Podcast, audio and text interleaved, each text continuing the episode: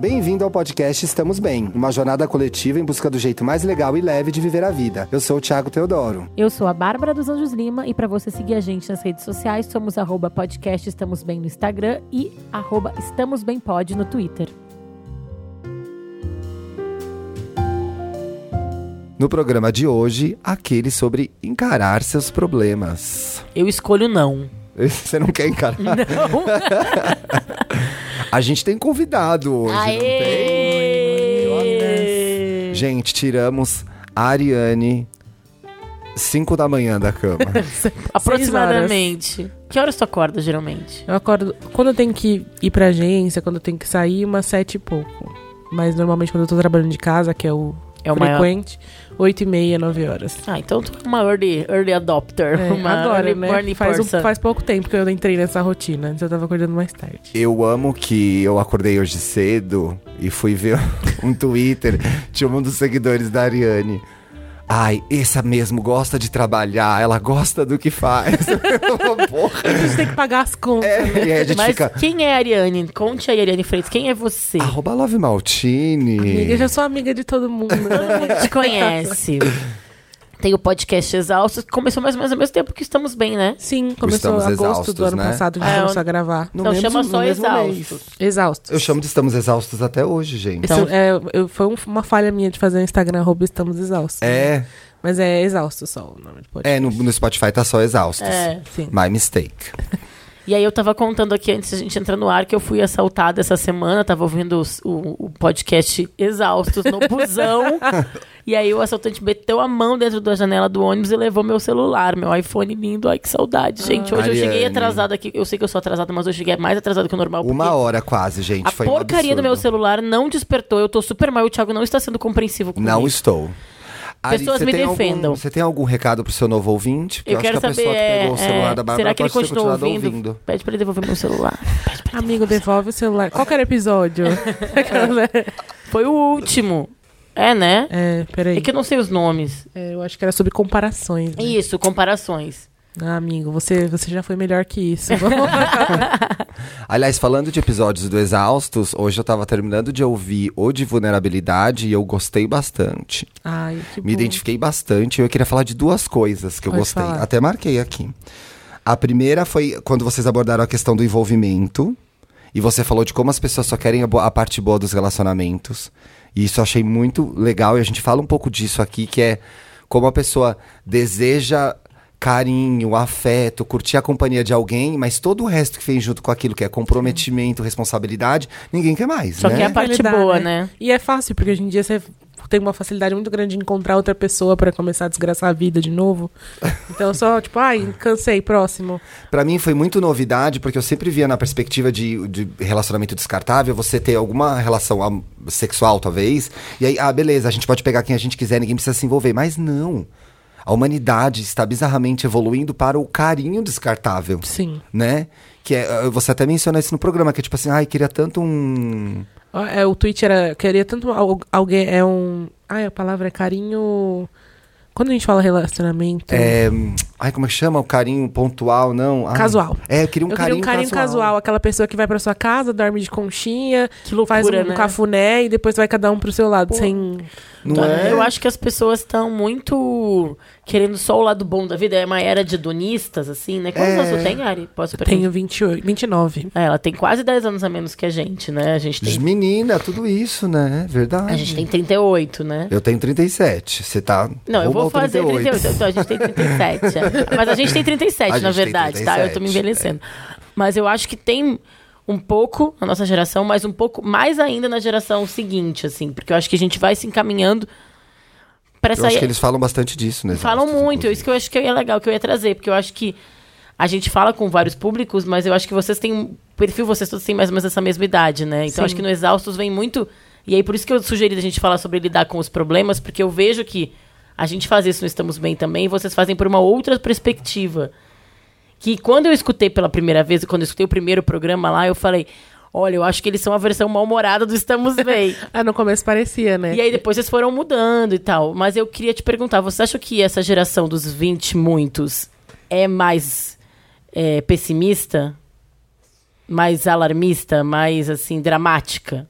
Eu acho que mais dramática, não sei se pessimista, até porque existem os dois polos, né? Tem um lado que tá muito forçando a vibe boa, forçando o otimismo ali, se esforçando mesmo pra se sentir do bem e feliz. E tem a, a parte que já aceitou. Que a vida é assim. É, eu acho que, sei lá, eu não vou falar que é o Desculpa. certo, mas eu acho mais saudável. Tipo, é muito bom ser positivo, mas a gente tem que entender que existem coisas ruins também, que a gente tem que lidar com elas. Não pode ficar o tempo inteiro repetindo. É, é uma tem uma frase que eu odeio, que é aquela.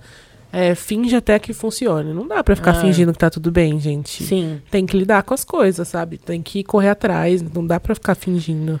Porque eu acho que esse negócio de querer, ah, é só um carinho casual, e querer- é, é muito querer ser feliz a, a todo custo e às vezes não lidar com a coisa maior, né? Assim, que faz Então, parte mas da eu, vida. eu, eu gosto muito, já que a gente caiu nessa questão do, do geracional, eu gosto muito de como, e, e no Exaustos acontece isso, de como essa geração tá muito mais disposta. Gente, a gente não vai fazer um programa que é aquele sobre embate de gerações, tá? A gente tá, a gente tá É criando um contexto para ter uma a gente tá. Estamos é, aquecendo é. aqui.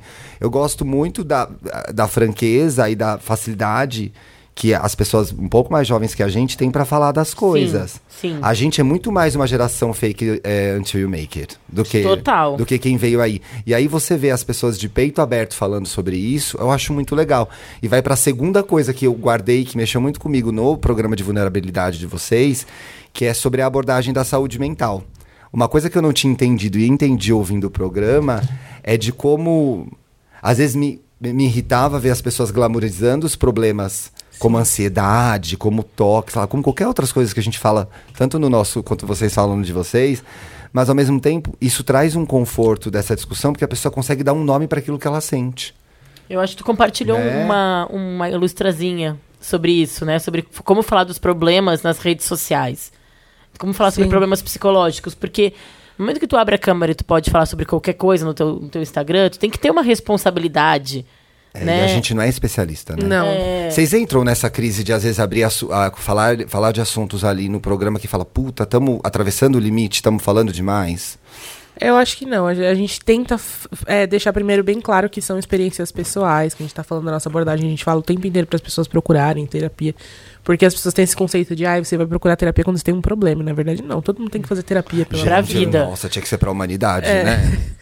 E, e aí, às vezes, se eu me excedo, se eu, se eu acabo entrando em particularidades minhas, indo muito a fundo, ou os meninos, a gente fala, ai, dá uma cortadinha nessa parte aí, né? Ou volta duas casas no jogo da vida, né? Porque às É. vezes, né, a porque gente não é é, especialista. muito importante. É, porque é muito importante não deixar aberto. As pessoas escutam a gente com uma confiança, elas. é, Como a gente fala. É muito parecido com vocês. Vocês têm uma amizade de muitos anos, a Sim, gente também. Vocês também. Então a- a gente acaba à vontade demais, né? Sim. E aí um sabe do problema do outro, conhece o background da vida do outro, Às as vezes pessoas que traz. estão ouvindo não. sem- é, e às vezes traz até sem. Não autorização, mas sem entender o tamanho, porque é uma coisa tão comum na nossa relação falar sobre, ah, mas aquela época tu fazia tal coisa. É. E às vezes não cabe, né? Não Sim. é uma coisa geral. E aí a gente tenta segurar um pouco, porque as pessoas que estão ouvindo, elas. Eu acho que é o feedback que a gente mais recebe. Elas sentem como se elas fizessem parte daquela amizade ali também, né? Porque é, é muito natural. E aí você fica assim, meu, a pessoa pensa que ela faz parte, mas ela não faz. Então a gente precisa dar um contexto pra não ficar assim, É, ah, eu vou resolver, eu vou resolver minha vida do mesmo jeito que eles resolveram, ou o meu problema é o mesmo que eles têm. Vocês têm aí anos de estrada, É. né? Eu, aí- eu me senti, eu tive exatamente essa sensação. E aí, já entrando aqui no tema do nosso programa, tu gosta de falar sobre os seus problemas? Como que tu lida com os seus problemas? Falar te ajuda? Agora falar ajuda. Antes eu não falava, eu escrevia, né? Eu só Uhum. escrevi. Desde pequena, meu, meu jeito de lidar com as coisas era sentar e escrever. É, era, era dramático, sempre foi. Desde sempre. então, é, a- óbvio, a gente romantiza, a gente cria história em cima, mas é colocar pra fora, de alguma forma. Uhum. Aí depois foi desenhar, e agora eu falo também no podcast, mas é muito importante pra mim colocar pra fora. Eu acho que deveria ser pra todo mundo. A gente precisa colocar outra pessoa naquilo, porque de dentro do problema a gente enxerga tudo tão maior. É. É, eu acho que você mais traz outras. sufocante. Quando você bota alguém pra falar, pra viver aquilo com você, você traz novas perspectivas também, né? A pessoa vê aquilo de uma outra forma. E só de contar, pelo menos comigo acontece muito isso. Só de contar, tu já estrutura o problema de uma outra forma, né? Porque às vezes ele tá muito dentro da tua cabeça, ele tá de um tamanho, de um jeito que não é real, assim, que ele é às vezes muito maior. Então, quando tu começa a botar ele ou no papel ou falar com alguém, tu constrói uma linha narrativa daquele problema, tu enxerga o tamanho Você dele. entende o processo, né? né? É, é. As minhas primeiras reações são extremamente dramáticas para problemas cotidianos. Eu tenho falado muito disso na terapia. Então, às vezes, assim, uma coisa que eu planejei para acontecer num horário não aconteceu, nossa, parece que meu mundo vai acabar. Mas E eu tô sou até, assim eu tô até trabalhando isso agora lá na, É na coisa de terapia. ariano. É, Acho que deve ser, pode ser. Um pouco, é, mas um pouco de ansioso também, né? Porque você se prepara pra fazer aquilo 8 e meia e dá um carro. Não tô falando, não tô mandando indireta, Tá não. mandando indiretas do bem, não. Não é Indiretas indiretas do do, mal. bem dessa vez, hein? Que a Ari também tem esse, esse Instagram do indiretas do bem. É, mas aquilo saiu do meu. Aquilo vira, ganha uma, um- uma, uma proporção tão gigante na minha vida que fode todo o resto do dia. Eu fico né? de péssimo humor. Exatamente, com de péssimo humor. E não é pra reagir desse jeito, né? Às vezes é só um probleminha Notre Dame, como o pessoal diz lá no É Wanda. muito bom. Mas então, é, na verdade, às vezes são problemas que tu cria, tu tá querendo dizer. Não, eles existem. O que me irrita é as pessoas dizerem que eu criei um problema. É, não, eu tô te perguntando de verdade, tô falando que tu É, criou. não, não, que não, existe um conflito, existe uma coisa que saiu fora de um planejamento, alguma coisa, alguma coisa com a qual você tem que lidar, às vezes você tem que falar com uma pessoa que você não queria falar, e aquilo ganha uma proporção que não é pra ter, porque a vida é resolver problemas. Conta a história né? da gente no elevador. Ah, isso é ótimo, né? Esse, minhas reações dramáticas com relação a problemas. A gente trabalhava ainda na Marginal Pinheiros, indo embora à noite, eu e a Bárbara entramos no elevador, eu e ela. E aí passaram, sei lá, três segundos o elevador parado. Eu falei, "Ah, meu Deus, estamos presos no elevador, e agora, meu Deus, socorro, socorro. A Bárbara foi, apertou o térreo, o elevador começou a descer.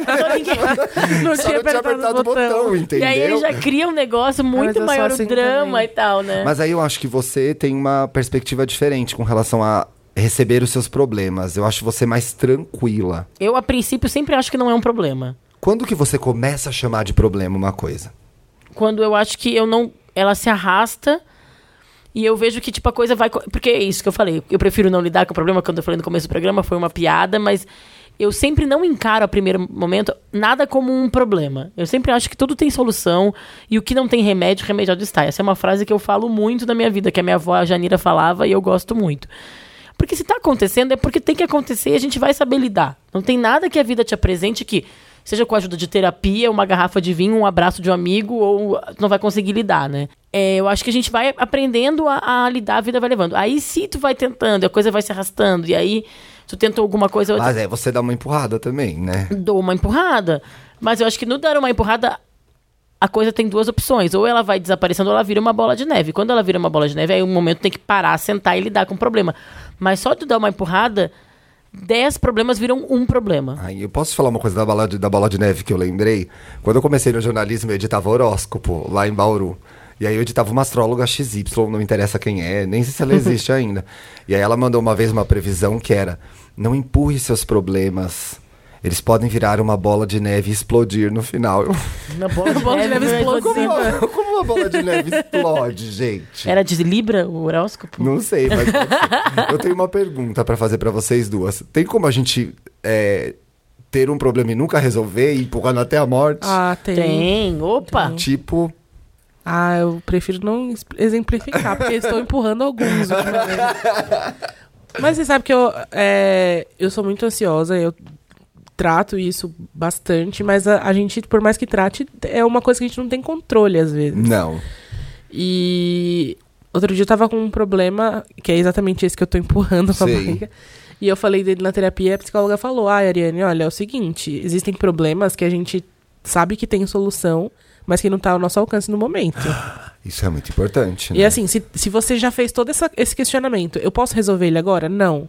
Então, deixa. É isso aí, ela é libriana, gente. Porque não, não, não adianta você ficar martelando, só vai aumentar isso na sua cabeça, gerar ansiedade, o que pode criar outros problemas. Sim. E ele vai continuar ali. E a vida vai andar, né? Eu gente? acho muito isso, Às vezes a gente problema precisa estar É. tá em outro momento pra poder resolver o problema. E eu acho que sim, aí a gente faz coisas Nossa, do que tipo. legal isso, que isso traz uma tranquilidade pra algumas coisas que a gente realmente não tem naquele momento capacidade pra resolver, né? Eu, eu, eu vou dar um exemplo muito, muito, muito particular meu. É, meus pais se separaram quando eu era muito pequena. E pra mim aquilo sempre foi uma coisa lúdica e eu nunca lidei com aquilo até ter 20 e poucos anos, porque eu não tinha condições. Aí virou um questionamento pra você. E aí virou um questionamento. problema. não, é, eu acho que é um não sei se é um problema, mas acho que sim. E tentar entender por que, que aquele relacionamento acabou, qual que era a minha parte naquilo. é, e entender que eu não tinha parte nenhuma, mas eu tive que passar por aquele processo na terapia, eu passei, inclusive. Mas quando eles se separaram, eu tinha oito anos. Eu não tinha condições de lidar A com. gente nem entende, né? Nem entendi. E durante muitos anos seguintes. Meio a gente lida com o que a gente tem na hora, né? É, e, e durante os anos seguintes, entendeu? Na adolescência, era uma coisa tipo, tá bom, meus pais são separados, vai, vai, vai. Mas eu acho que em algum momento eu teria que parar e entender a estrutura familiar. E meus pais estão super bem, mas em alguns momentos tiveram brigas e eu tava no meio disso. Então, entender como é que aquilo foi se, se des- desmistificando, entendendo até pra eu poder fazer parte dessa nova família. Saúde, Saúde, Danta. Dantinha! Gente, como a gente disse no outro programa, no outono é sempre igual. Rinite, bronquite, resfriado. Isso Sandy Júnior não contaram pra vocês. então, é, eu fui empurrando, empurrando, não sei nem pra dizer, né, como uma criança, Não, mas você enfim. foi vivendo. É que acho que também era a única realidade que você conhecia, né? Mas aí quando chegou um momento, no primeiro momento que eu falei, eu comecei a ter, a ter relacionamentos. E Quando tu Ah. começa a ter relacionamentos, a tua primeira referência Aí são uma os coisa teus que pais. gera problemas na nossa vida. Ter relacionamentos. a tua primeira referência são os teus pais, né? E aí eu fui comer, no primeiro momento eu, ah não, mas meus pais se dão bem, são separados, mas se dão bem. Eu não fui lidar com aquilo. E aí depois eu parei pra pensar e tudo bem, entendeu? Aí também tu entende, aí todo o rolê de terapia e pais, né? Sim. Aí tu entende o papel dos teus pais. Aí, enfim, aí a gente pode fazer só todo um programa sobre pais na vida da gente. Existe problema imaginário? Existe, né? é Existe que na verdade, coisa- que a partir do que a gente cria ele na nossa cabeça, ele é um problema. Sabe um problema que é imaginário? Mesmo que, a gente, que a solução seja simplesmente O tirar problema isso é da- criar. da, é, cabeça. o problema é fazer aqui- daquilo um problema. o daí, problema né? imaginário é aquele do tipo, putz, eu acho que eu fu- eu fui meio grossa com o Thiago e ele ficou super chateado comigo, ele tá incomodado, ele não tá me tratando direito. É só chegar e falar com ele. E aí né? tu fica, tipo, um dia, meu Deus, eu acho que, tipo, putz, acabou, cara. O Thiago não vai querer, sei lá, nossa amizade tá abalada e tu chega, ai, tio, fui meio grossa contigo ontem. E aí ele fala, ah, nem percebi, né? É, Tipo, mas é, isso cai naquele território que é o da fantasia. Você começa a fantasiar o que as pessoas acham de você, né? E aí, é, pode, pode acontecer de você chegar no outro dia e ele falar, ah, nem entendi, e ficar tudo bem. Ficar tudo bem. Ou você ficar fantasiando por muito tempo e você se afastar e criar uma situação. Porque na sua cabeça aconteceu de um jeito Exatamente. diferente. Em vez Exatamente. de você só perguntar pra pessoa, né? Sim. A gente tá falando bastante de problema, problema, problema. Aí eu vou fazer uma coisa que faz tempo que a gente não faz no programa, que é buscar a definição de problema no dicionário. Ótimo. Acho bom pra gente entender como que o dicionário, o que, que você acha que é problema, sabe? Aurélio me conta. Aurélio, me conte. e aí eu tenho. São, eu vi duas definições, tá? Uma é assunto controverso que pode ser objeto de pesquisas científicas e discussões acadêmicas. Nossa, tá Essa bom. é a primeira definição que aparece. Então, assim, isso separa o que é um probleminha Notre Dame e o que não é, né? É, porque problema isso é estudo científico, então é assim, é tipo, no mínimo, ansiedade pra cima, né? Não, é, no mínimo é um assunto controverso. Eu acho que isso ajuda a gente passar uma. Quando a gente consegue, passar uma régua e falar assim, gente. Realmente esse assunto é controverso? Tem uma questão aqui ou sou eu que estou no elocubrando mínimo em é tipo reforma da disso? Previdência, então. É, aí viemos para a segunda definição, muito Ah. bem colocado. Questão social que traz transtornos, reforma da Previdência, e que exige grande esforço e determinação para ser solucionado. Reforma da Previdência. Ou até uma. Sei lá, lidar com um chefe no trabalho, entendeu? Isso é uma questão social, Sim. não é? Ah, sim. Lidar Tá. com a carga de trabalho também. Acho que, acho que trabalho é uma coisa que gera muito. Você falou do relacionamento, mas acho que trabalho também. Igual, né? E mais, acho que até mais, porque no relacionamento a gente tem a abertura pra A falar gente tem com a mais pessoa. facilidade. Ou tem que ter, pelo menos. É, né? deveria. Deveria, Se você tá né? em relação, no relação com alguém que você não consegue conversar, é um problema. Qual que foi o nosso último programa? É como lidar com as críticas. Porque a gente falou disso no último programa sobre como lidar com as críticas. Aí eu fiz uma enquete besta lá no meu Instagram. Se as pessoas lidam melhor com a crítica no trabalho ou na vida pessoal. Ah, era no trabalho. E era no trabalho. Quando na vida pessoal que devia ser melhor, porque eu acho até mais importante, né? Não, deve ser, lidam melhor ou lidam pior? Lidam melhor com a crítica no trabalho do que na vida pessoal. Ah, Porque no trabalho já é construído que você vai receber uma crítica. Na vida pessoal, às vezes, você vai falar uma coisa pra pessoa, ela acha que você tá odiando ela, sabe? É, a gente. tra- é, Mas aí é o problema da pessoa que tá recebendo a crítica. né? É. No caso, todos nós que temos esse. pro- Exatamente. Eu, eu, inclusive, eu amei esse programa. Você gostou? Eu gostei, até porque a Bárbara contou que foi, foi porque ela recebeu críticas e eu fiquei muito puta com as críticas que ela recebeu. eu fiz rente no Twitter nesse dia. Gente, foi um para- bafo Eu tava isso, né? irritadíssima. Nossa senhora, tanta Foi um gente bafo. que merece crítica, o povo falando. ah, Mas é que também a internet é a terra da crítica, na verdade, né? É do elogio, quantos por cento, né? É. E aí, Ariane, tu tem. Eu, eu- lembrei agora que eu queria perguntar isso pra mim, para ti. Tu tem o, o Indiretas do Bem e tu tem o Exaustos, né? Sim. E o Indiretas do Bem é muito mais positivo, otimista. Tu tem esses dois lados em ti sempre? Ou tu é mais. Assim, tu encara com de um jeito mais. digamos assim, tipo, não pessimista, porque tu falou que eu acho que não é pessimista a palavra, tu falou uma palavra que eu achei muito boa. Quando eu perguntei se a geração era mais Exausta. pessimista. Exausta. É o meu mood É a de palavra, exausta.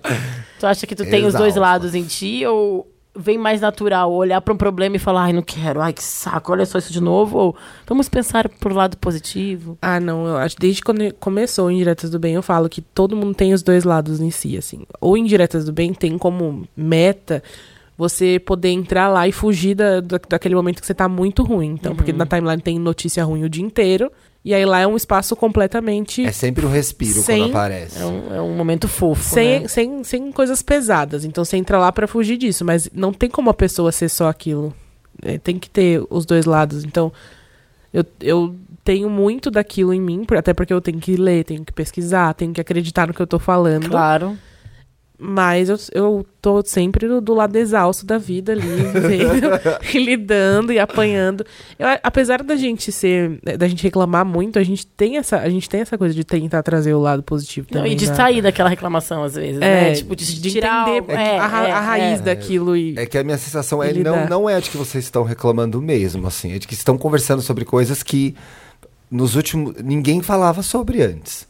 Eu vejo isso trabalhando na Capricho, como as meninas que lá têm 13, 14 anos são mais novas, elas têm facilidade de falar sobre essas coisas. E a gente nessa idade, ninguém conversava disso com a gente. Não. Não, isso eu acho muito Assiste legal. aí a MTV que eu não tenho tempo pra falar Sem tempo, sobre irmão. isso, sabe? É, isso eu acho muito, muito legal mesmo. Que tu começou a falar da diferença das gerações.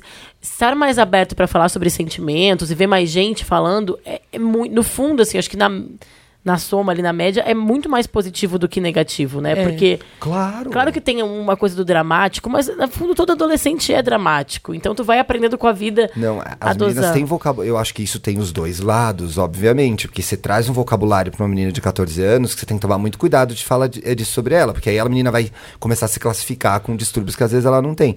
Mas a disposição que elas têm de discutir isso, eu já acho incrível. Sim. Porque. Muito provavelmente na minha adolescência eu tive vários problemas super. Tive vários momentos super deprimido e ninguém entendia o que estava acontecendo lá na década de 90, né? Porque não tinha, tinha. Esse nome era um nome muito distante, né? É, Era uma coisa meio. Ah, Ai, tinha não- preconceito. Era mesmo, né? preconceito, Não, exatamente. e depressão, ou, ou ansiedade, ou sei lá, qualquer coisa. Era uma coisa de, de um, de um tio que tava trancado em um quarto e não saía do quarto, sei lá. Tem né? uma coisa engraçada. Quando eu faço as apresentações de Capricho, eu falo da geração Z, que é a que veio depois das Millenniums. E aí, parte do sketch que eu faço para os clientes gostarem muito e comprarem projetos, porque eu tenho que ser legal e engraçado também, não só competente. uma apresentação é sobre isso, né? Sim. Eu gosto de fazer a piada com os milênios, de que eles, ai, os milênios sempre reclamando, ai, que problemático, etc e tal. Pra aquilo como um entretenimento. E aí isso me leva a uma pergunta que eu barquei aqui na pauta, que é, tem gente que gosta de problema? Eu acho que sim. O milênio, no final, gostou do problema ou não? Ou ele tá conversando sobre ele? Eu acho que se É apega ao problema, assim. Eu, É. eu, acho, eu sou a pessoa ao contrário, tá? Eu já falei que eu fujo dos problemas. Eu vou vivendo. Lembrei de um outro exemplo meu pessoal também. Tô bem falando dos meus exemplos pessoais. Hoje, quando eu, quando eu terminei um relacionamento super longo da minha vida, meu primeiro objetivo era superar aquilo. Era voltar pra balada, era pegar geral, era ser feliz de novo. E aí, um ano depois, dois anos depois, sei lá, talvez, eu tive que lidar com aquele problema daquela dor mesmo. Mas eu tive um ano depois, sei lá. Mas logo no primeiro, meu primeiro momento era não quero ficar curtindo o problema. Sim. Quero ser feliz de novo. E aí, então, eu, e aí eu via muitas pessoas ao meu redor falando, não, mas tu tem que entender o que aconteceu. Respira. Respira, vive este luto, vai fundo, não sei o quê. Só que, pra mim, era muito difícil, sabe? Eu não queria, mas eu vejo que. Acho que terminar um relacionamento é um problema. E, e, na verdade, assim, quebrar uma unha se a pessoa tá sofrendo é um problema. Eu respeito o, o, o que as pessoas consideram um problema, mas eu acho que as pessoas têm que dar o tamanho que as coisas têm e também, na minha concepção, o objetivo final é ser feliz. É. É voltar a ser feliz ou, ou sair daquele problema e não ficar ruminando aquele problema mais tempo do que deveria, sabe? É, eu acho que são processos também, né? Às vezes as pessoas, algumas pessoas levam mais tempo, precisam ruminar mais, mas tem que ser ruminar com o objetivo de ficar bem, não com, com a autopiedade ali, né? Ah, eu vou ficar ma- matutando nisso e reclamando disso e, so- e mostrando como eu sofri e não vou pensar em melhorar. Se colocar, se colocar como vítima mesmo da situação, aí não dá. Mas tem, tem gente que precisa sofrer mais, tem gente que consegue entrar direto na. Às vezes, acho que a gente mesmo, em, em em situações diversas, às vezes relacionamentos diferentes, a gente reage de maneiras diferentes. Às vezes vem um puta luto, você não consegue fazer É, nada. Eu ia falar. Às vezes você, você termina e já tá lá na festa no outro dia, pegando todo mundo e feliz, legitimamente feliz, não forçando A a gente barra. quer muito fazer um aquele sobre luto, mas aí eu lembrei de uma coisa que. Quando meu, minha avó morreu, na minha família, eu e meu irmão, a gente é bem diferente na coisa do lidar com os problemas. É, eu sou a pessoa que me acabo nos enterros. Choro, choro, choro, choro, choro. Meu irmão, ele fica meio segurando, assim, né?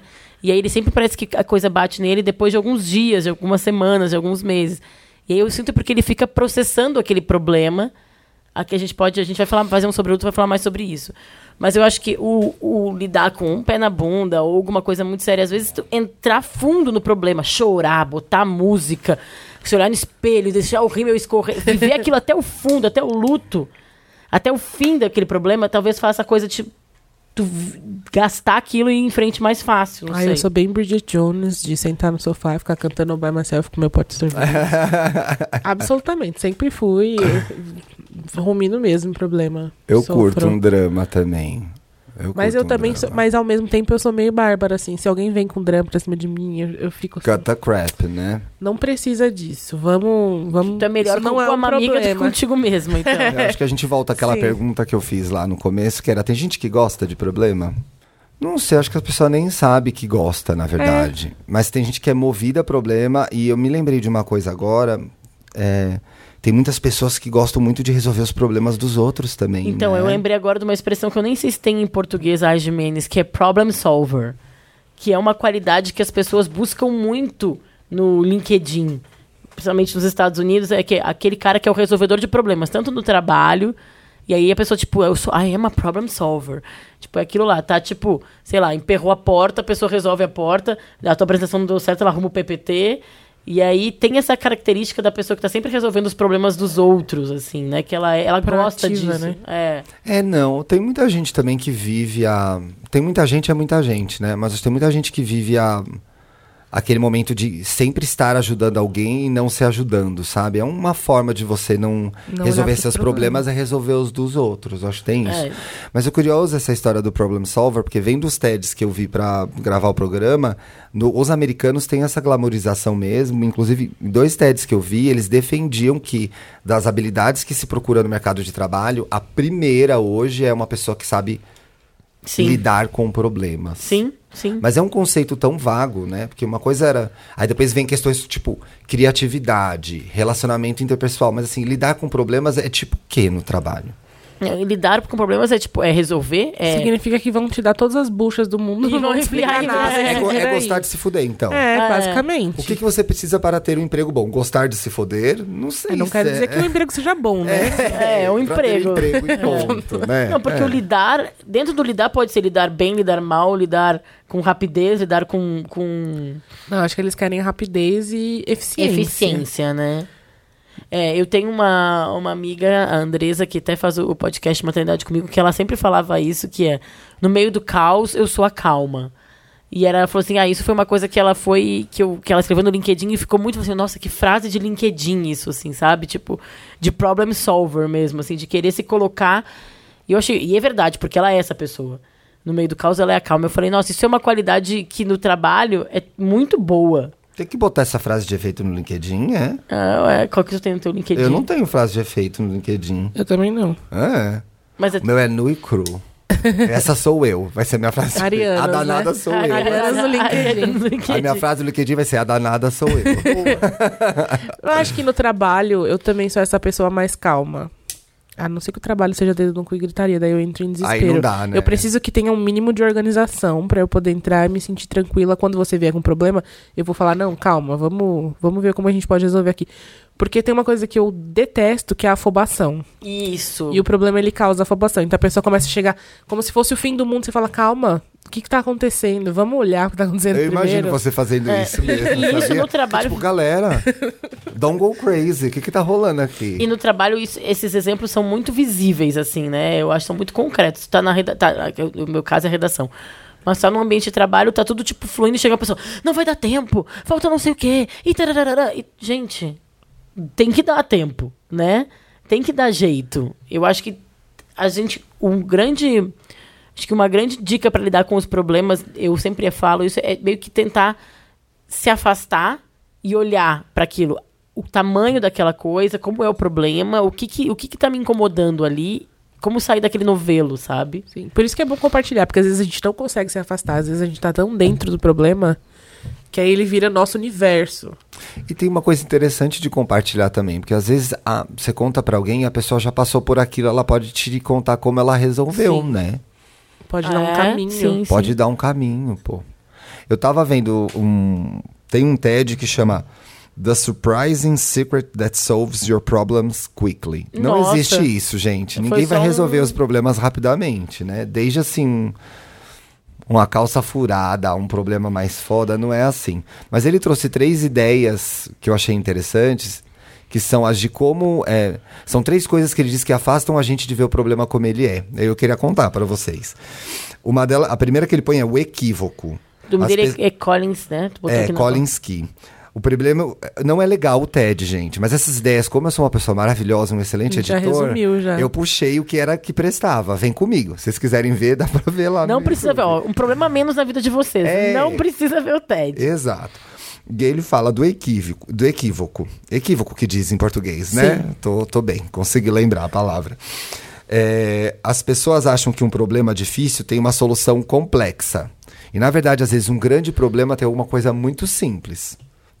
É, a frase é um lugar comum, mas eu trouxe para minha vida e pensei, nossa, muitas vezes uma coisa que eu considero muito gigante, eu vou resolver de repente perguntando para a pessoa se ela ficou chateada comigo, né? Sim. Vou resolver de repente ligando pro meu cliente falando: "Oi, tudo bem? Não vou conseguir entregar hoje". Qual que é o máximo que pode acontecer? Eu perder esse cliente, eu morrer, cair um piano na minha cabeça de Acho que o piano não cauda. vai cair. Não sei, andam caindo coisas estranhas do céu de São Paulo. Mas tá ligando pro cara tá na rua, ligando? É, eu, eu, eu lembrei porque eu tinha, eu, tava- eu tinha que entregar um artigo e atrasei três semanas e eu não sabia lidar com aquilo. E aí eu liguei pro cara e falei assim: olha, não tô sabendo lidar com isso, eu não trabalho desse formato. A gente chegou no novo formato, no dia seguinte eu entreguei o negócio. Sim. Né? A outra coisa que ele fala são de suposições. A gente olha para o problema baseado no que já viveu, não pensa fora desse parâmetro. Então, por exemplo, a gente tá, se depara com um conflito novo que é Tipo, tu vê que teu, sei lá, namorado, namorada tá. Olha, é, quebrou. Estourou o encanamento no meu banheiro. Ai, Deus me livre. O banheiro acabou de fazer Ai, reforma, Chamei gente. isso, Meu não chame, o universo não traga Não, pra deixa eu mim. dar um outro exemplo, gente. Aí não, aí você olha pra aquilo, eu fico pensando, das outras vezes que estourou o encanamento. Eu lembro do meu vizinho, quando era adolescente, estourou o encanamento dele, ele não conseguiu ligar o. É, Isso é uma história real. É real, gente. Esse cara era muito louco. Ele não conseguia chegar até o registro que ele tava sozinho em casa. Ele enfiou o dedo, ficou segurando o vazamento, gritando da casa dele pra alguém ajudar.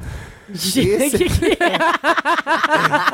Essa é a Meu experiência porca que eu tenho sobre Vazamento. vazamentos. Então, assim, eu já parto de uma aflição que vai ser uma coisa horrível, que vai molhar o apartamento da vizinha de baixo. Que eu tenho uma amiga, a Vivian, que mora em Rio Preto, que tá vivendo isso agora. Então, assim, é, a gente às vezes vê. A gente não, a gente vê a vida partindo das experiências que a gente já teve. Então, às vezes, é tentar olhar isso de fora e entender que podem ter outros contextos e outras percepções. Sim, mas também tu pode. E aí é isso. E pensar que também, várias vezes, vários encanamentos não foram nada. né? É, É, só apertar uma, uma borrachinha. Na contraposição disso, entender que você é forte o bastante, tem repertório o bastante pra resolver aquilo. Então, assim, tipo, eu não vou perder pro encanamento. Não. Entendeu? Eu vou resolver esse problema. Tem é um tanta probleminha- coisa pior. É, é um comigo. probleminha meio Notre Dame, mas acho que deu pra entender a história das suposições, né? E aí a terceira coisa que ele fala são as expectativas. As respostas que a gente espera encontrar dificultam ver a solução. Então, a sua expectativa, ficando no exemplo do encanamento. Ai, meu Deus, desculpa, esse exemplo vai encerrar aí. Sua expectativa é de resolver aquilo rápido. Em vez de você focar em como você vai resolver, sabe? Então é um pouco disso. Eu acho que a gente consegue levar isso para outros problemas, né? Às vezes você só quer se sentir melhor, mais feliz, mas você tá vivendo a expectativa do que pode ser bom e não fazendo nada para chegar nesse lugar, sabe? Sim. Entendi. Né? Porque o gostoso é resolver rápido. Mas nem tudo vai ser resolvido rapidamente, né? Não, mas- e assim, é, a vida é meio que escolher os problemas que tu vai resolver, né? Agora é muito curioso como as pessoas tentam sistematizar o que é resolver problemas, mas ninguém bate o martelo assim.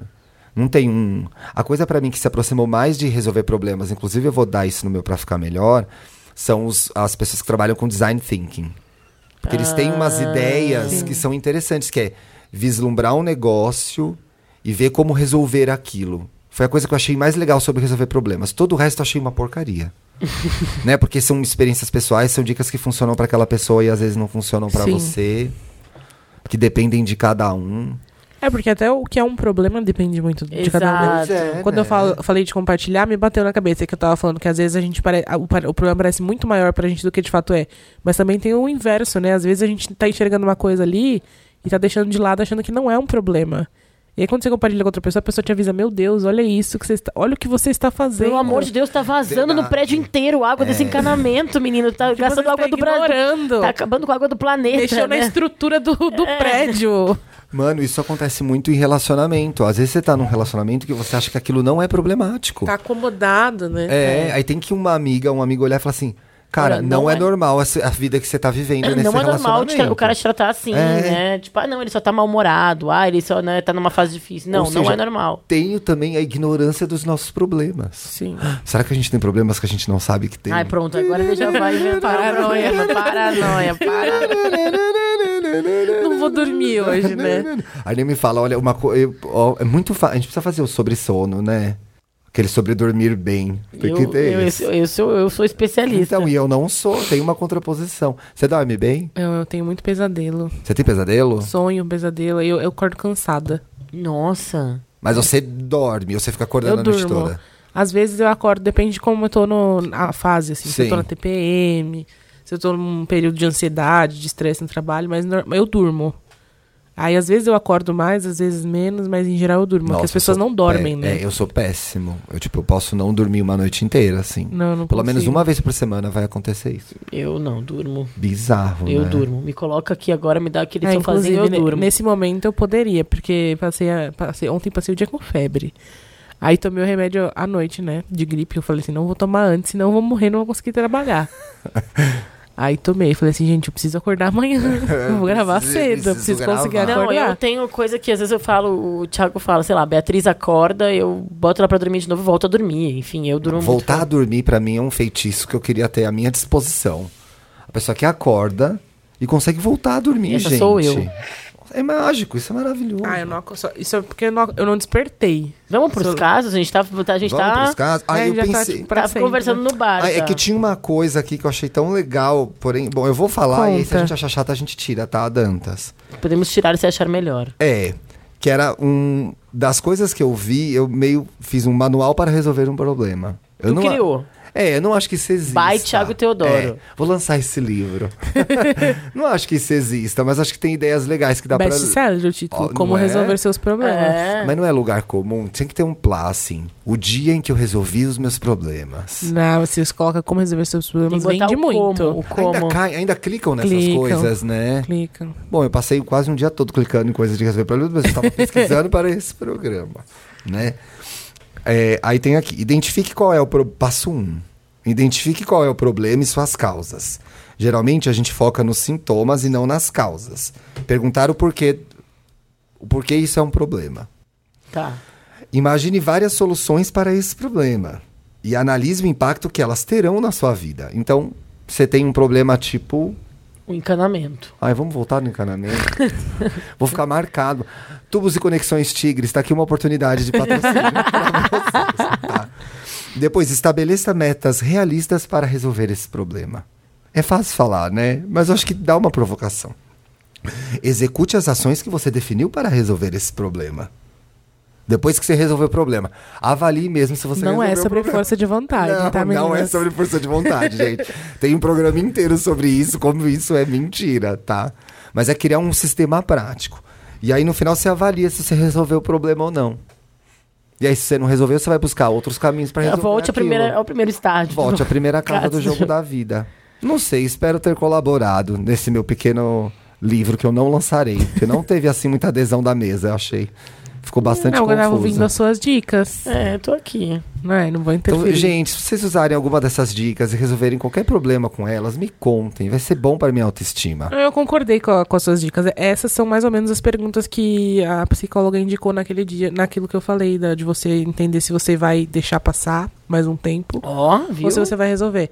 Você pergunta quais são as soluções possíveis. Ele tá me, me atrapalhando de que forma? O, qual é o pior que pode acontecer Uhum. nesse meio tempo? Porque às vezes ele não tem impacto nenhum no momento, você realmente não pode fazer nada. Então, E às vezes você só não tá focando naquilo pra não ver outra coisa, ou você tá focando naquilo porque aquilo é possível. é possível, né? É possível. Vamos pros casos?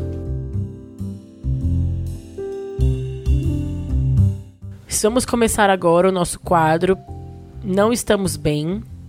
E para você mandar o seu caso aqui pro Não Estamos Bem, aliás, a gente não falou do PicPay no começo do programa, acabei de lembrar, mas tudo bem. É... Você pode mandar para podcastestamosbem@gmail.com. A gente sempre lança o programa da semana nas nossas redes sociais, no Instagram. Nós estamos, nós somos, estamos podcast estamos bem no, no- temos um grupo no Facebook também e no Twitter somos estamos bem pod. A gente sempre lança ali o tema do próximo programa e vocês mandam os seus casos, a gente aqui lê e tenta ajudar vocês a resolver. É, É porque é muito mais fácil resolver o problema dos outros. né? Claro. Ah, claro. Eu vou começar a mandar casos pro meu podcast. And you get the chance, and when you get the chance, you are a drama queen. Tu botou o título? ou Ela Eu botei porque eu tava ouvindo ABBA esses Ah, dias. tá. Por favor, me deixem no anonimato. Nem tem o nome dela aqui, então vai ser fácil. Eu já tirei, já. Eu sou a drama queen em todas as situações da minha vida. Parece que foge do meu controle. Recentemente, levei um pé na bunda de um relacionamento de seis anos e quase morri. Perdi meu emprego não tão bom, quase morri. Literalmente, em todas as áreas mi- da minha vida, eu sinto a necessidade de fazer um drama. No ônibus escutando, escutando música, na chuva, no carro. Maravilhosa. É ruim ser criada com esse tanto de estereótipo de como a vida deve ser, ou se como sua vida não for dessa maneira, você nunca será feliz. Depois de todas muitas reflexões, percebi que preciso ser mais racional em minhas decisões. Ser racional sem deixar de lado as emoções, claro, mas saber colocar-se racional diante de situações que necessitam. Nossa, entendi muito bem, colega. Quer repassar de novo? Ficou confuso? Não, não, é que eu acho que a gente vai falar sobre isso. É isso, amores. Temos que internalizar o que vocês falam. KKKK. Adoro vocês. Beijocas. Ela não tem nome. Qual vai ser o nome dela? Qual é o nome das pessoas do ABBA? Ai, são nomes difíceis, tipo Agnes. né? Agnes, tá bom.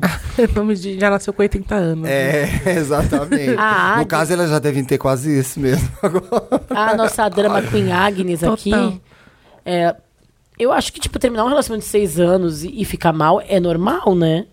É, eu me identifiquei muito com o caso da Agnes, porque eu sou drama queen. Então, acho que é, é- Também é ela saber que tem coisas que são problemas realmente, e ela não tá sendo drama queen, sabe? Eu achei isso também, que eu Não acho é? que os eu achei que ela exemplos se eu- julga demais. Eu achei que os exemplos que ela deu aqui são de problemas mesmo. Tipo, perder o emprego, terminar um relacionamento.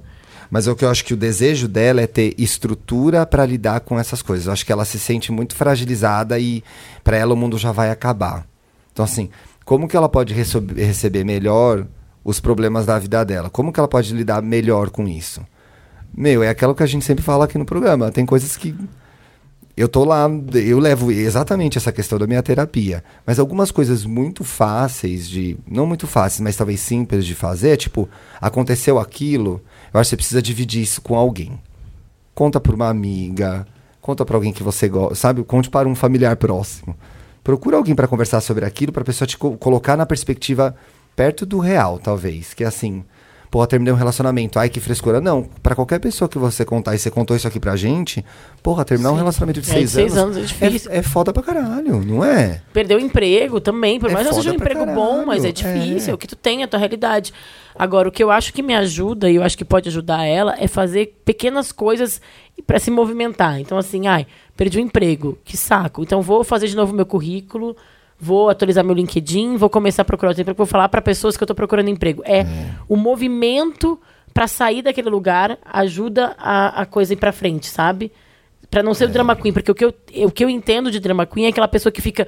Ai, meu Reclamando, Deus, não faz ah", nada. E fica parada. Teve a glamorização do drama queen, né, gente? Que era meio legal ser drama queen, não tinha? Ah, é quando eu era adolescente. Né? Ah, e era tipo, ai, que divertido. Eu nunca achei legal. A gente era emo, né? Nessa época. Tá aí as rainhas do drama mesmo, né? Nossa. Eu acho, eu acho que é isso, assim, é. Sofrer é ok, faz parte da vida, mas não deixar o, o sofrimento te paralisar. E aí, de repente, o problema dela é que ela é problemática. É mais ou menos isso, né?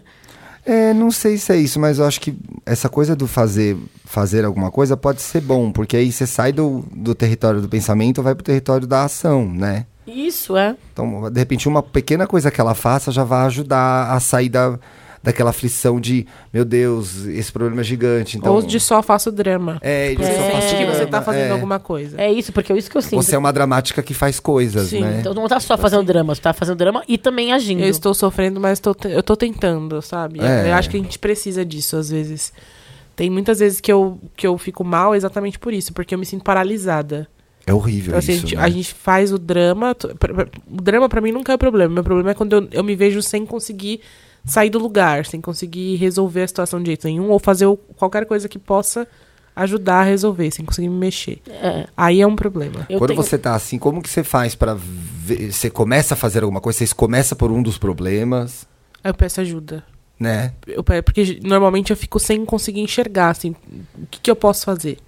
Quando eu tô paralisada é isso, assim. Ah, não tem nenhuma solução. Aí eu falo com os meus pais, ou falo com os meus amigos, ou falo na terapia. Porque a gente precisa ouvir a- alguém olhar pra. Às vezes a gente só precisa ouvir o que a gente já tá pensando. Sim, assim. alto, né? Em voz faz alta. muita diferença alguém te falar. A Bárbara faz muito isso comigo. E eu tenho aprendido a fazer isso também, que é assim, meu, a, a sensação de paralisia realmente é horrorosa, né? Porque você fala, você não sabe por onde você começa. Eu né? tenho uma alma muito prática. Então eu tenho essa tendência quando tem algum problema que, no- que eu não consigo botar pra frente e tal. É, então tá, levei o pé na bunda, meu Deus, eu nunca mais vou ficar com ninguém na vida. Eu vou lá e beijo qualquer pessoa. Tipo, pronto.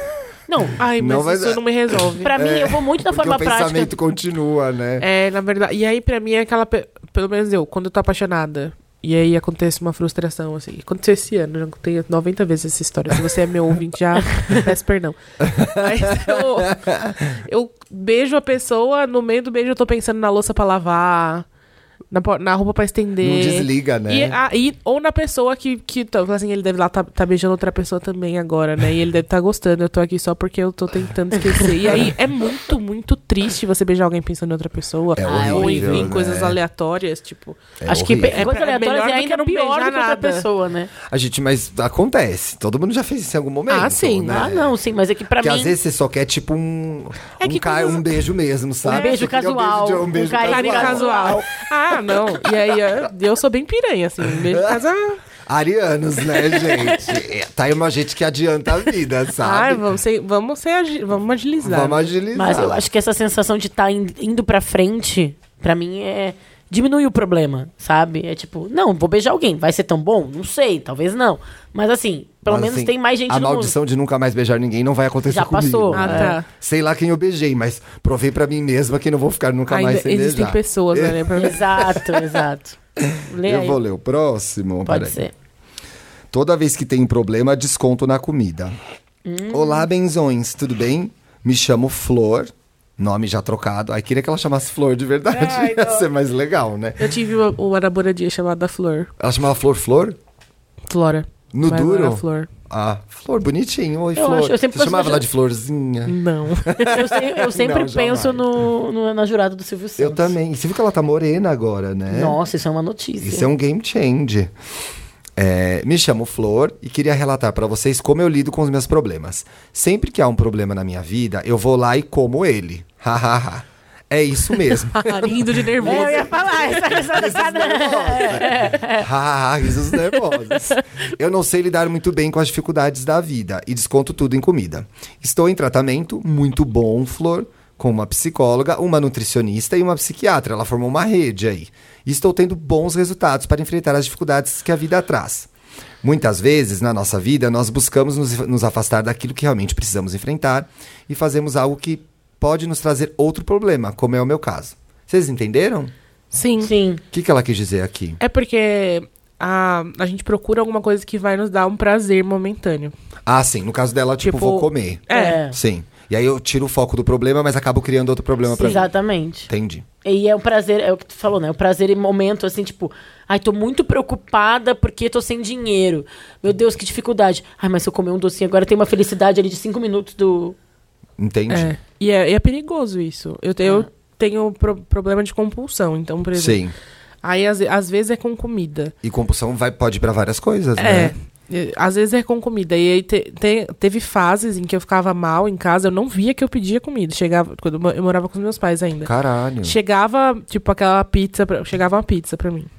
E aí eu não me via, tipo assim, quando eu via, eu já tinha comido metade, já tava passando mal de tanto Você que eu nem prestou atenção no que você tá fazendo, né? É, tipo assim, e é. E é você, você fica sem saber o que fazer. Tem a ver com ansiedade, né? Tem a ver com Vamos ansiedade. ver o final da- do caso dela pra gente continuar falando. Tá. Hoje tento meditar, respirar. Meditar tem aparecido demais nos depoimentos e nas coisas que a gente lê. Respirar fundo e enfrentar as coisas mesmo que elas sejam dolorosas. É um caminho difícil, longo, mas que traz mais benefícios e assim a vida é cheia de altos e baixos. Enfim, queria dizer que amo o programa de vocês e que me ajuda bastante nas horas difíceis. Beijo para, para os dois e para o querido Dantas. Um beijinho para você, Dantas. Fazia tempo que as pessoas não te mandavam um beijo, né? Gente, mandem beijos pro Abandonadíssimo. Dantas. Não é porque ele é do signo de câncer que a gente tem que ter preconceito. Eles Pelo menos de ele não é carinho. geminiano. Ai, não, minha Ai, filha é geminiana. Eu adoro geminiano. Minha Você mãe é que eu me dou bem geminiana, minha melhor geminiano? Sai. Eu amo. Minha filha, minha melhor amiga e minha mãe Eu geminiana. tenho muitos amigos geminianos Eu que eu amo gosto geminiano. muito. Mas Esses é que dias virou uma minha marca agora. Todo mundo me manda as coisas Virou, né? Todo mundo me manda coisas zoando geminiano. Esses dias você tweetou, segurem, como é que era? Segurem seus úteros. Não era segurem seus É, úteros? segurei as crianças na barriga, Segura mas esse- entrou só em gêmeos. E aí, gente, é, comum a gente criar um novo problema pra se livrar dos problemas, É, como a, no caso dela? A Oprah, faz de tempos em tempos, ela fazia o programa sobre. Ela fala, a pergunta dela é: What you are hungry for? Né? Que é a pergunta do Titãs também. Você tem fome de quê? Mais ou menos isso. Que é, ela falava que ela, vários momentos da vida dela em que ela. E ela é uma pessoa que lida, né, com. é, mudança de peso, né? Emagrece, engorda e tal. E ela fala muito que no caso dela, sempre quando ela tá com algum problema fora da vida, ela se refugia na comida. E aí ela teve que entender a relação de quando ela pode comer e ter prazer em comer. Não é que ela tem que, tipo, ser magra e, e, e comer super pouco. Não, tu pode ter prazer comendo, mas tu tem que comer porque tu quer comer e porque tu quer viver aquele É, momento. tem que ser uma assim. relação saudável. não pode Saudável, ser é. só uma compensação, né? Isso, exatamente. Isso com comida acontece muito, né? Acontece- Acho que com comida é mais popular. É assim. mais- Mas E drogas, bebida, né? E droga. E álcool, né, Álcool, gente? drogas. Algumas pessoas têm com sexo, né? Compras. Compras é muito comum eu também. sou muito, eu sou muito pão duro pra, com compras. Mas eu tive uma fase que eu comprava essas coisas na internet loucamente. Tipo, chegou uma máscara de urso uma vez na minha casa e eu nem Eu já sabia quando eu tinha comprado. Já aconteceu. Que ele adicionar o carrinho, adicionar o carrinho, adicionar Não, o você vai, carrinho. você compra. Eu cheguei de madrugada, bê- ou seja, já tava numa coisa, né? Porque você já chegou bêbado. Fiz um monte de compra online, chegou um tapete, uma máscara de urso. Você fica meio, mano. máscara Máscara de de urso. É uma que eu tenho penduradinha. Eu dei uma de coelhinho pro Felipe. Ah, eu tenho tá. uma de ah, coelhinho. E aí eu tenho uma de ursinho, aquela branquinha, sabe? Eu falei, mano, pra que, que eu comprei isso, sabe?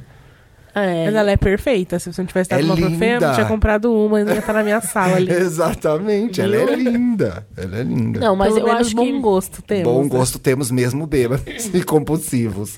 Eu acho que o que é legal do, do depoimento da Flor é que ela já tá se en- encontrando um caminho pra ela, assim, né? Que é esse caminho do, do tratamento mesmo, né? Porque tu tem que enxer- é, Nesse caso, ela tinha o problema, ela fugia do problema e aí criou um novo problema, basicamente, né? Que é essa compulsão, talvez essa coisa com a comida.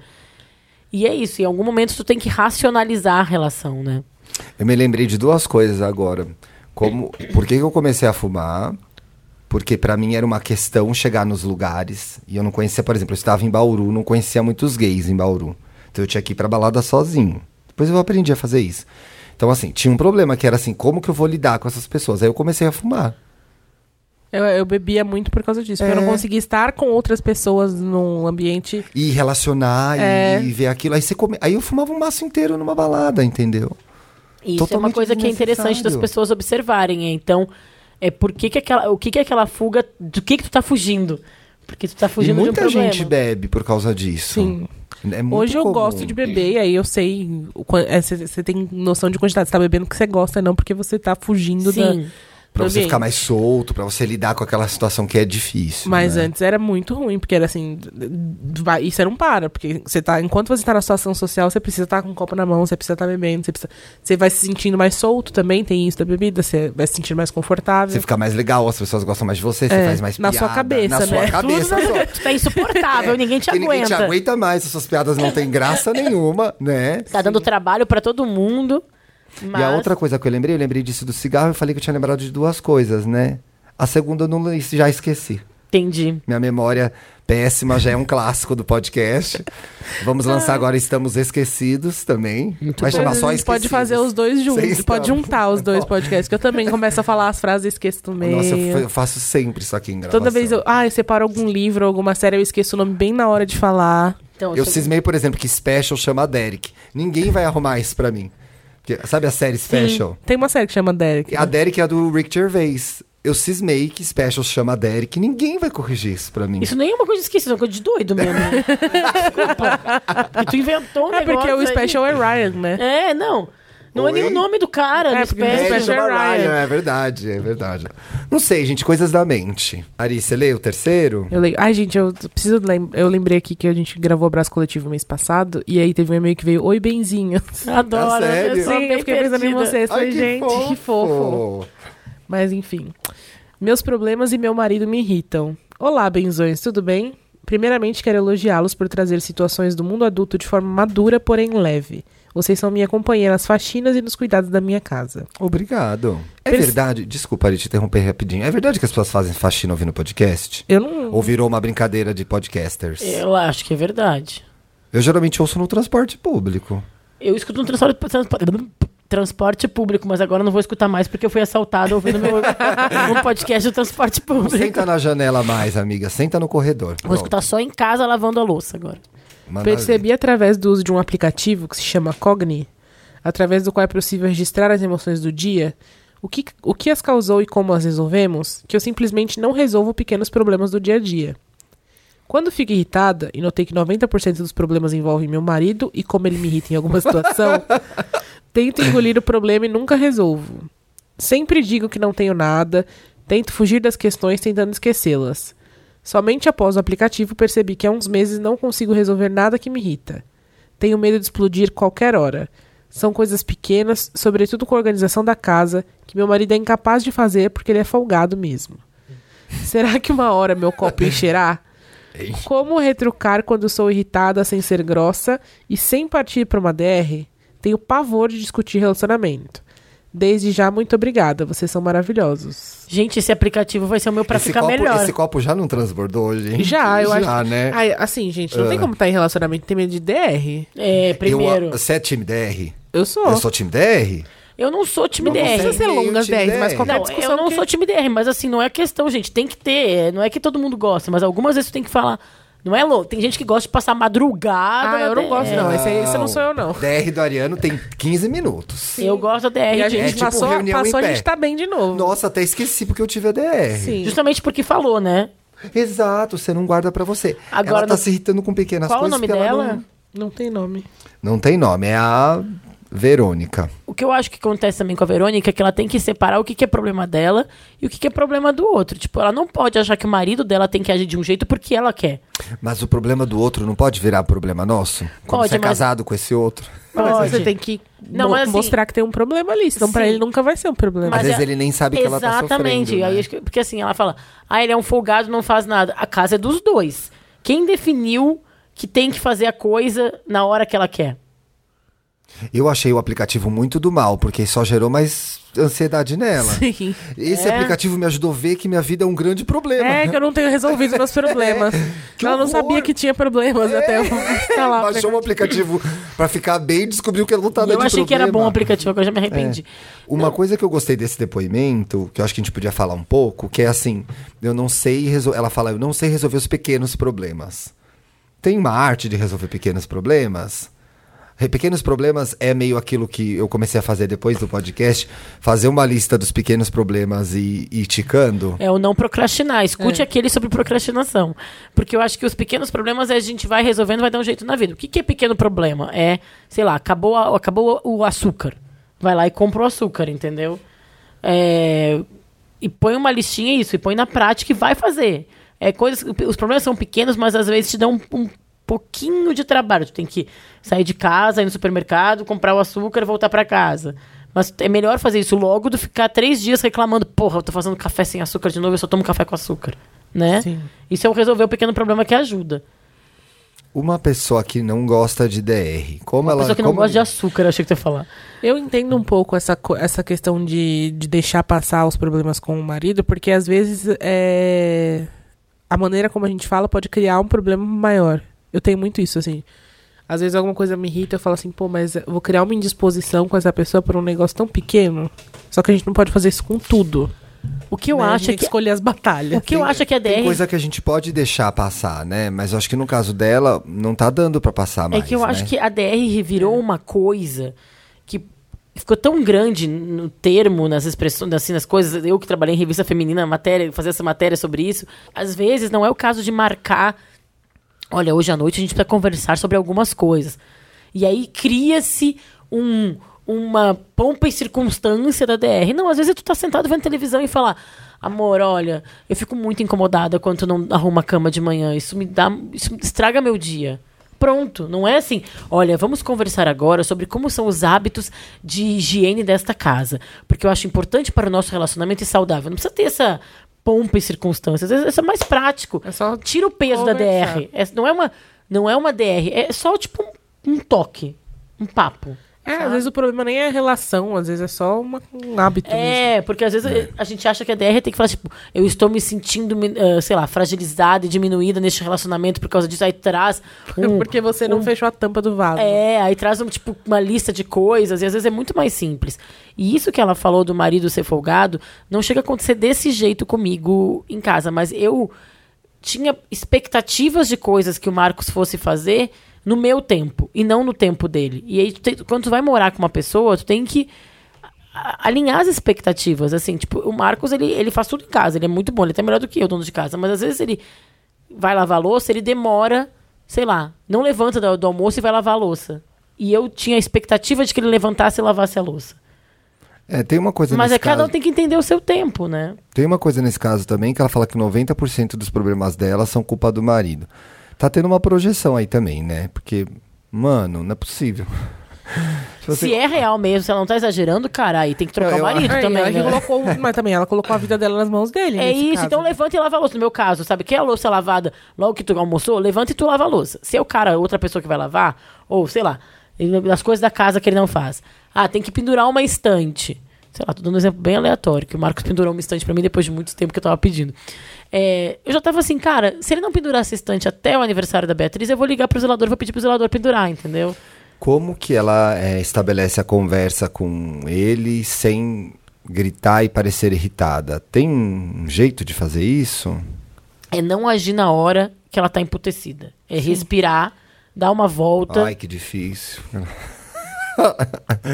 É respirar, dar uma volta, toma um banho, toma um chá, é, sei lá, Mas vai também na não pode ficar três dias respirando. Não, Não, é, mas agora ela já, ela já sabe que ela tem qua- quais são os problemas. É só ela, ela não esperar o momento que ela tá atacada de novo. Ela já falar, entendeu? Então, assim, Verônica, conta até três e conversa e fala, né? Isso aí. Não guarda pra você, porque só você tá se dando mal nessa história. Às vezes seu marido nem sabe que você tá aí escrevendo pra podcasts falando mal dele. que ele acha que tá tudo de boa. É, tem isso também, né? Às vezes ela criou, isso que a Ariane falou, ela criou todo um problema na cabeça dela e o marido tá tranquilão lá. Pode acontecer. Então é importante falar, desculpa, tem que. Não é.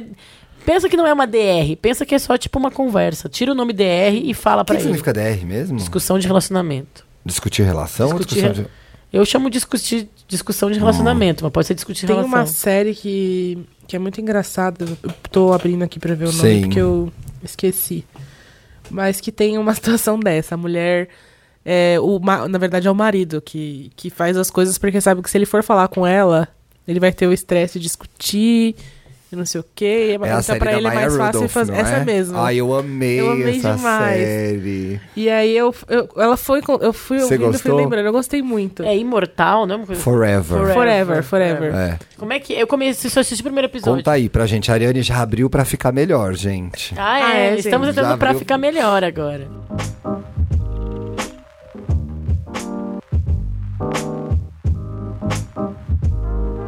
Pra ficar melhor é uma. Pra ficar melhor é uma. Pra ficar melhor é uma sessão em que a gente indica coisas que tenham a ver com o programa e que ajudam a gente a pensar na vida de um jeito E diferente. a Ariane já tava. Eu amei que eu tava. Eu fui falar o Foi nome da série e falei já- pra ficar Já melhor. ia explicar Tá em já. casa. Forever é uma série com a Maya Rudolph e o Fred Armisen, né? Sim. Que são dois artistas que a gente conhece da comédia. Então a gente vai esperando uma coisa. é, O trailer não, não revela muito da história. Então a gente, eu fui esperando uma coisa completamente diferente. Eu também. É E eu tinha visto a entrevista deles e fiquei muito surpreso. E eu acho que por isso que quando eu comecei, é bom que tu falou isso, porque eu comecei a assistir e aí me incomodei e eu larguei. Ai, não era isso que eu tava esperando. Aí eu larguei de mão e depois eu tenho que voltar pra essa série. E aí é todo, tem todo um drama, assim. Eu não, acho, não queria dar spoiler. só Essa série dá pra falar só do por cima dela, porque no primeiro episódio e no segundo acontecem coisas muito importantes, né? Sim. Mas assim, é, é- o que eu mais gostei é que fala da dinâmica, de- exatamente essa dinâmica de um relacionamento em que as duas pessoas estão acomodadas ali. E aí a gente vai engolindo, um engole demais as coisas, o outro nem para pra ver as vivências que quer ter na vida. Aí quando decide resolver viver e ter as experiências, pá, é tarde demais. É tarde demais. E aí é como se você ficasse preso pra sempre numa situação que você não, não quer, porque você não tomou atitude na hora certa. Basicamente. E é interessante como é, é sobre não é, o que é não dito e o não comprometimento essa série, né? Porque é ligar no piloto automático. Né? Sim, eu acho que fala muito sobre como a gente decidir não fazer uma coisa. não fazer uma coisa também é uma decisão. Sim. Exatamente. E não fazer nada também é, é- é um jeito de resolver. Porque você, você decidiu deixar. Não lidar ali. com os problemas é lidar. É, de, É é uma lidar. forma de pode, lidar. Ser, pode ser ruim ou bom, mas. assim, Às vezes a gente acha que não fazendo nada, a gente não vai mexer no, É, não existe no isenção. movimento de rotação da Terra. Mas se não fazer nada é uma ação, né? É. É, é, não existe isenção nas situações da nossa vida. A gente escolhe que caminho que a gente vai trilhar ali. Mesmo Mesmo não escolhendo ficar no mesmo nenhum. lugar. É. Eu amei. E a Maya Rudolph é uma atriz dramática incrível, Ela porque é muito boa. tem, tem horas que ela não fala nada e ela entrega todo o jogo ali. É, é muito especial, eu adorei. Muito bom. Tu tinha algum outro pra indicar ou não? Eu Esse já tinha- tá maravilhoso. Não, pode, pode ficar com esse melhor. Eu Eu, Você tinha mais um? Pode ia falar. falar do livro O Sofrimento é Opcional, da Monja Cohen. Eu gosto da Monja Cohen, sabia? Eu gosto da Monja Cohen. E eu, eu- quando eu, eu vi esse título, eu fiquei irritada. Porque eu falei assim, não é opcional, não, caralho, não sei o quê. E ela fala sobre ansiedade, minha mãe que me indicou. É opcional ou não é? Ou ela não. ou- é, um- é um título irônico? Ah, eu não acredito que seja irônico. Não? Mas é porque a gente Ela tem. a- não é, né? Não é, que é, é, não é que o sofrimento seja opcional, mas é que a gente tem formas de resolver. Então é pra gente não ficar na inércia ali. Eu gosto muito de algumas reflexões que tem no livro. Gostei bastante, assim. Embora eu não, não tenha muita afinidade com, com alguns aspectos, eu gostei muito. Do eu acho- conceito, é, da ideia. É, é, não precisa ser budista pra, pra Vou ler, assim, não anotar precisa estar pegar. vinculado a nenhuma religião. Então você pode pegar só a, a parte essencial, assim. E tem muitos aprendizados. Ai, que Oi, saudade Fê. do Felipe Cruz. Gente, é a estrela da série do Credit Card? É esse que É, chegou quem agora. é essa estrela? Você tá no Brasil? Gente, a gente tá acabando. Falta 10 minutinhos aqui. Tá no último peda- pedaço. O sofrimento é opcional ou o sofrimento é O opcional? sofrimento é opcional, da da, Monja Cohen. Eba. Vou procurar, já vou até comprar no, no Kindle já. Eu separei um pra ficar melhor aqui, que é nessa pesquisa que eu fiz de TEDs pra, sobre resolver problemas, que é um de nove minutos do indiano, o, eu não sei falar é, o nome dele, então vou falar aqui aportuguesado, tá? Que é Suresh Jaikar e chama Design Thinking Solving Life Solving Life's Problems. Ele traz um pouco da ideia do design thinking para a gente resolver problemas no dia a dia. A frase que eu mais gostei desse, desse TED, e é uma frase que o meu irmão, que trabalha com isso, já tinha me falado sobre o trabalho dele, que é, é, a gente quando olha para um problema, não põe um microscópio, põe um telescópio, entendeu? Então, em vez de você se, é, é, se obcecar naquele detalhe, tenta ver ele de cima e ver o que, que tem em volta daquilo, né? O que é teu, o que é do outro, o que de fato é um problema. Então, é um TED bobinho, mas acho que é, é gostoso. Você vê em 9, 10 minutinhos e, e é legal. Muito legal. Eu vou sugerir uma coisa diferente. Eu vou sugerir para as pessoas comprarem quebra-cabeças. Olha, Porque eu acho que quando tu tá lidando, montando um quebra-cabeça, tu observa como que é a tua relação com os problemas. Tipo, tu começa a te irritar muito, tu te afasta, tu joga o quebra-cabeça todo pro alto. eu tu respira fundo, tu vai com calma. E aí, isso pra mim, quando eu era adolescente, minha família montava muito quebra-cabeça quando eu era criança. E adolescente também. E aí isso foi me ensinando a ter calma. Porque as coisas são pecinhas que vão se encaixando em algum momento e as coisas vão dar certo. Tipo aquilo que eu falei no começo do programa. Cara, o que não tem remédio, remediado está. Então, compra um quebra-cabeça, não precisa começar com o de 5 mil peças. Vocês montavam aquele de 5 mil que só tem Sim. o céu e o verde? é horrível aquele, eu tenho zero. Você já viu aqueles que tem o verde embaixo, o céu em cima, é tudo igual. É, é muito bom. É maravilhoso. E aí põe monta na, na mesa da sala, fica todo mundo monta suas partezinhas, aí todo mundo chega uma Bota hora, fica lá. é. Não, mas compra um de 100 peças então. Começa com um de 100 peças. Aqueles de criança, 24 peças. Mas é só pra tu entender como é que tu te relaciona com as dificuldades, assim, é um processo de autoconhecimento, sabe? Eu acho que envolve também concentração, né? E- você se desliga. Se é meio desliga, legal é meio legal. Tu pode estar com um problema maior, mas aí tu foca ali. Depois você enquadra, vira um quadro lindo na sua Não casa. precisa ser, mas assim, é, é uma, é uma sugestão de, de se observar ao relacionar com aquele problema que tem um tamanho micro, né? E aí tu pode, de repente, replicar aprendizados na vida real. Muito Vocês estavam legal. falando do- que, tem, que o pessoal tem mandado muita coisa sobre meditação. Sim. E ela falou do, do quebra-cabeças. Tem muito a ver com o mindfulness. Né? Total. Que é você tá Total. colocar, pra lidar com o problema, você coloca a sua cabeça no presente, percebe o que tem ao seu redor naquele momento, presta mais atenção nas coisas do dia a dia, ao invés de ficar all over, né? Deve Completamente. ser bem relaxante montar um, um quebra-cabeça, na verdade, Eu né? vou te dar de presente de aniversário atrasado. Tá bom, fechou. Mas me dá um que tenha casinha, pelo menos. Isso que é só cor. verde e azul, não eu vou dá. te dar um que é a foto da cara da Cher, assim. Ah, já achei mais lúdico, gostei. É, lúdico, bem Mas a lúdico. cara da Cher em que década? Porque Vamos ver o que Precisa tem. ver. É. Obrigada, Ariane. Obrigado, Ariane, Adorei. Gente. Obrigada por ter vindo. Vocês são tão maravilhosos, eu Também, é, amei. Obrigado por ter vindo. A gente te de- tirou da cama hoje Ai, cedinho. gente, ótimo. Desculpa por ter atrasado mais uma vez. Não foi minha culpa, foi do celular. Beijo, Beijo, boa gente. semana. Até semana que Beijo, vem. gente. Até semana que vem. Você ouviu o podcast Estamos Bem. Siga a gente nas redes sociais. No Instagram, podcast Estamos Bem. No Twitter, Estamos Bem Pod. Quer mandar sua pergunta, sugerir um tema para o próximo programa, abrir seu coração? Escreva pra gente em podcastestamosbem.gmail.com. Até a próxima segunda-feira.